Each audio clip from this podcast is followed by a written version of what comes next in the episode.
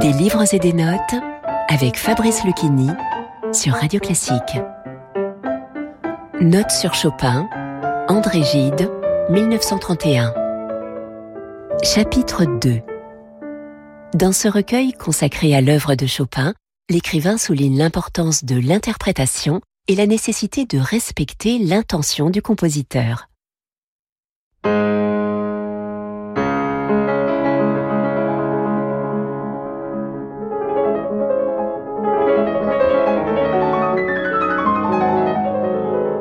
Chopin au piano avait toujours l'air d'improviser, nous est-il dit. C'est-à-dire qu'il semblait sans cesse chercher, inventer, découvrir peu à peu sa pensée. Cette sorte d'hésitation charmante, de surprise et de ravissement n'est plus possible si le morceau nous est présenté non plus en formation successive, mais comme un tout déjà parfait, précis, objectif.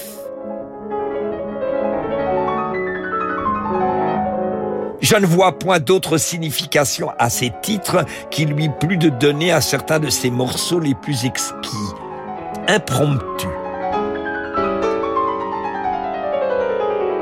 Je, ne crois pas possible d'admettre que Chopin les ait, à précisément parler, improvisés.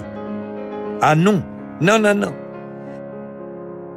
Mais il importe de les jouer de telle manière qu'ils paraissent l'être, c'est-à-dire avec une certaine, enfin, je n'ose pas dire lenteur, mais incertitude, voilà, une certaine incertitude, en tout cas, sans cette insupportable assurance que comporte un mouvement précipité.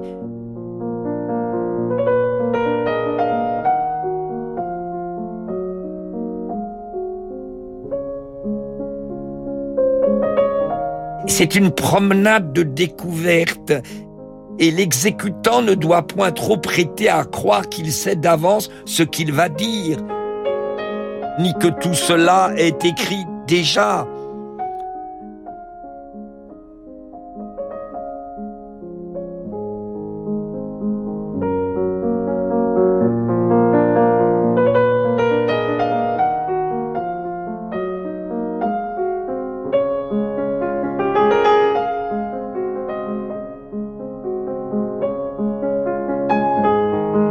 La phrase musicale qui peu à peu se forme sous ses doigts.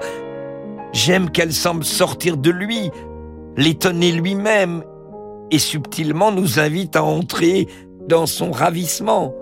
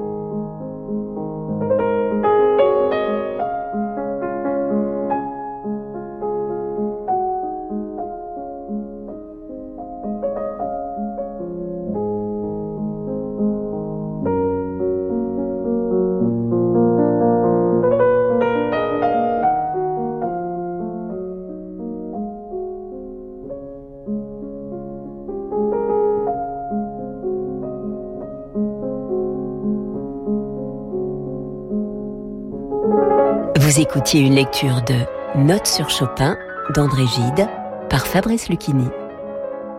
Des livres et des notes est disponible en podcast sur radioclassique.fr et sur toutes vos plateformes de streaming habituelles.